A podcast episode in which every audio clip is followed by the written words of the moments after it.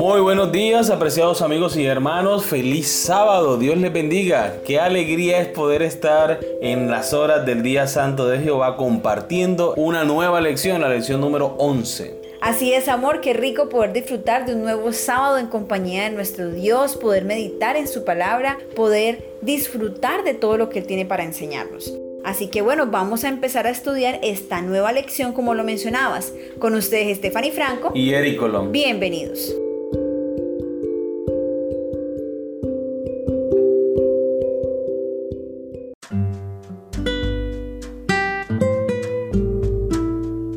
Compartir la historia de Jesús, el título de la lección para el día de hoy. El texto para memorizar lo encontramos en 1 de Juan capítulo 5 versículo 13.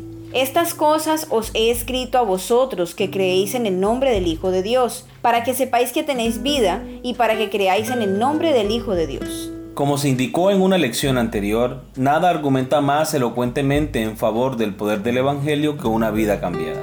La gente puede discutir tu teología, puede debatir sobre doctrinas, puede cuestionar tu comprensión de las escrituras, pero rara vez cuestionará tu testimonio personal de lo que Jesús significa para ti y lo que ha hecho en tu vida. Testificar es compartir lo que sabemos acerca de Jesús, es dejar que otros sepan lo que Él significa para nosotros y lo que ha hecho por nosotros. Si nuestro testimonio consiste únicamente en tratar de probar que lo que creemos es correcto y que lo que otros creen es incorrecto, nos encontraremos con una fuerte oposición. Si nuestro testimonio sobre Jesús proviene de un corazón que ha sido transformado por su gracia, conquistado por su amor y asombrado por su verdad, los demás quedarán impresionados por la forma en que la verdad que creemos ha impactado nuestra vida. La verdad presentada en el contexto de una vida cambiada marca la diferencia. Amor, esto me hace recordar el relato de Juan capítulo 9, cuando Jesús sana a un ciego de nacimiento. Dice la Biblia que era día sábado y que los discípulos le preguntaron a Jesús que ese ciego, ¿por qué había nacido ciego? Si quién había pecado él o sus padres. Y Jesús dijo, ninguno de los dos, sino para que el nombre de Dios sea glorificado, Él ha nacido así.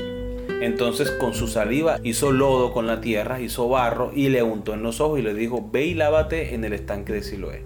El ciego así lo hizo, fue y se lavó, y cuando se lavó el barro se efectuó el milagro. ¿Pudo ver? Claro que sí. ¿Te, te puedes imaginar la alegría y la emoción? No, eso debe haber sido una cosa maravillosa. Yo no sé, la Biblia no lo menciona, pero podemos pensar que él salió dando gloria a Dios y gritando y brincando porque ahora ya podía ver. Y la gente cuando lo veía brincar y te decía, bueno, ¿y quién es ese loco que andaba brincando y gritando? Y decían, bueno, ¿y ese no es el mendigo que se ponía a pedir limosna en el templo? Unos decían, sí, ese es, y otros decían, no, no, ese no es, pero se le parece. Y él decía, qué bonito, yo soy, yo soy el que antes no podía ver y ahora sí puedo ver. Como el milagro se efectuó en el día sábado, los fariseos y las autoridades eclesiásticas querían saber cómo fue que se efectuó ese milagro. Y empezaron a investigar. ¿Y quién te hizo el milagro y cómo lo hizo? Y entonces él dijo, el milagro lo hizo Jesús. Hizo lodo, me puso en los ojos y me envió a lavarme. Pero los fariseos no creían que él en verdad era ciego llamaron a sus padres, le preguntaron, ¿es verdad que este es hijo de ustedes que ustedes dicen que nació ciego?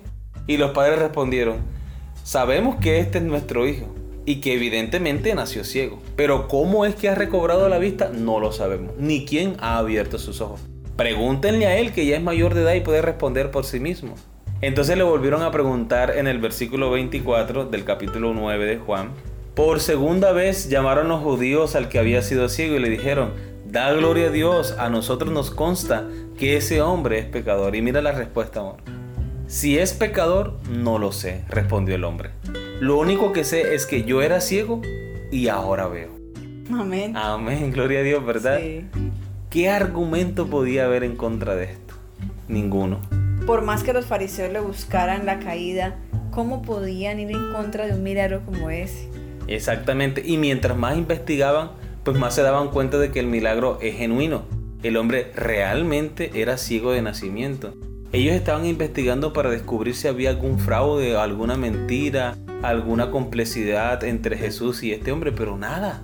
No encontraron nada. Antes se daban cuenta de que el milagro fue real. Jesús le devolvió la vista a este hombre. Aquí cabe muy bien el dicho que no hay peor ciego que el que no quiere ver.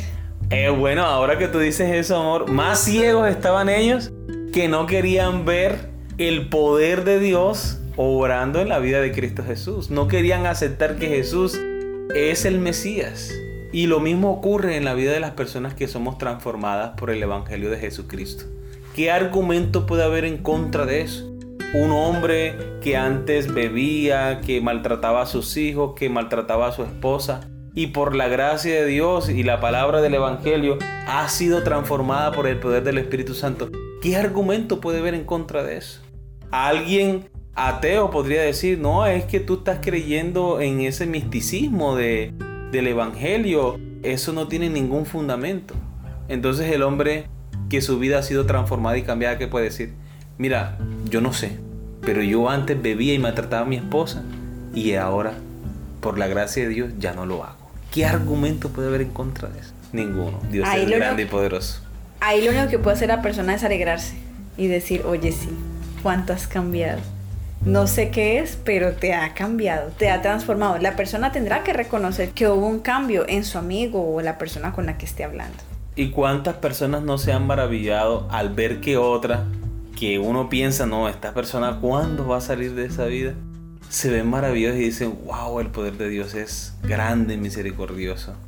Y seguramente, hermanos, amigos, ustedes que nos escuchan, de pronto, ¿quién eran antes de conocer a Jesús y quiénes son ahora por su gracia y por su amor. Cuéntenos su testimonio a través de los comentarios. Amén, así es. Quiero compartir con ustedes un pasaje de la hermana Elena de White que va muy relacionado con este tema, amor. Lo encontramos en nuestra elevada vocación, la página 150. Dios desea que estemos gozosos, desea que estemos llenos de alabanzas a su nombre, desea que nuestros rostros revelen luz y nuestros corazones gozo. Tenemos una esperanza que excede en mucho a cualquier placer que el mundo pueda proporcionarnos, y este hecho debe manifestarse. Podemos buscar constantemente el gozo de su presencia. No necesitamos estar todo el tiempo de rodillas orando, pero debemos estar constantemente pidiendo su gracia aun cuando andemos en las calles o cuando realicemos nuestras tareas diarias. Podemos elevar constantemente nuestros pensamientos a Cristo y Él nos impartirá de su gracia. También encontramos un pasaje en el Camino a Cristo, páginas 70 y 71. La vida en Cristo es una vida de reposo. Tal vez no haya éxtasis de los sentimientos, pero debe haber una confianza continua y apacible. Tu esperanza no se cifra en ti mismo, sino en Cristo. Tu debilidad está unida a su fuerza, tu ignorancia a su sabiduría, tu fragilidad a su eterno poder. Así que no has de mirar a ti mismo ni depender de ti, sino mirar a Cristo. Piensa en su amor, en la belleza y perfección de su carácter. Amándole, imitándole, dependiendo enteramente de Él, es como serás transformado a su semejanza. Amén. Muy bien, queridos amigos y hermanos, hemos llegado al final de la lección del sábado, así que les esperamos mañana con una nueva lección. Que Dios les bendiga.